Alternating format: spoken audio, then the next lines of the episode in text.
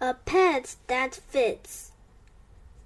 Ella spent her vacation on the farm where her cousin Grace lived.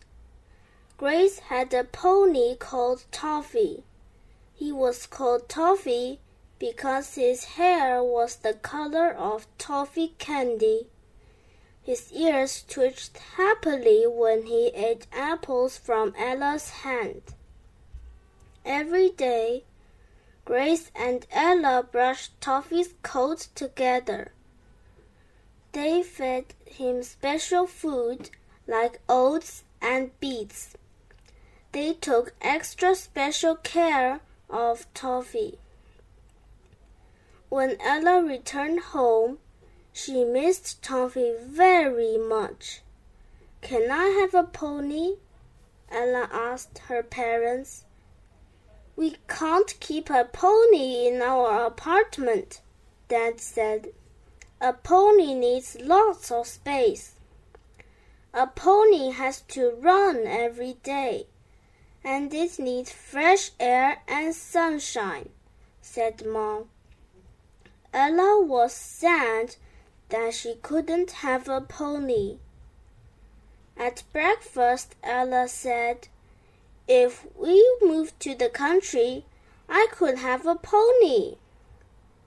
How would I go get to work on time? Mom asked.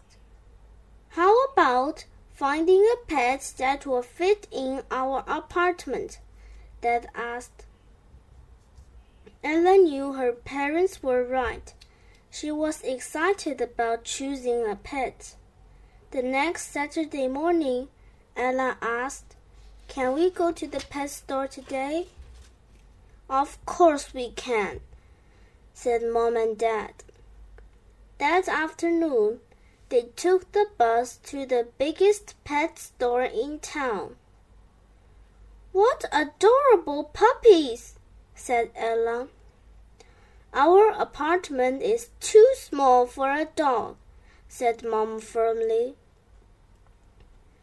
There were a hundred different kinds of pets. Ella looked at kittens, frogs, turtles, birds, goldfish, rabbits, and even mice. There were so many animals that Ella didn't know which pet to choose. She needed a small pet, but which animal would be best? It was hard to decide. The birds were all chirping and squawking. Over the noise, she heard a short song. Which bird was singing? Then Ella spied a bright yellow canary. He started his song again, and Ella thought that he was singing that he was singing just for her. It was the most beautiful sound she had ever heard. Finally, Ella knew which pet she wanted. Ella carried the canary home in a new cage and the other children on the bus stared. Ella was pleased with her pet. I'm going to call him Sunny because it's yellow like the sun, said Ella happily. And home, Dan hung Sunny's cage up in the living room. Sunny, ha- Sunny sang loudly. Listen to him sing, said Mom. I think Sunny will fit in just fine, said Ella. The end.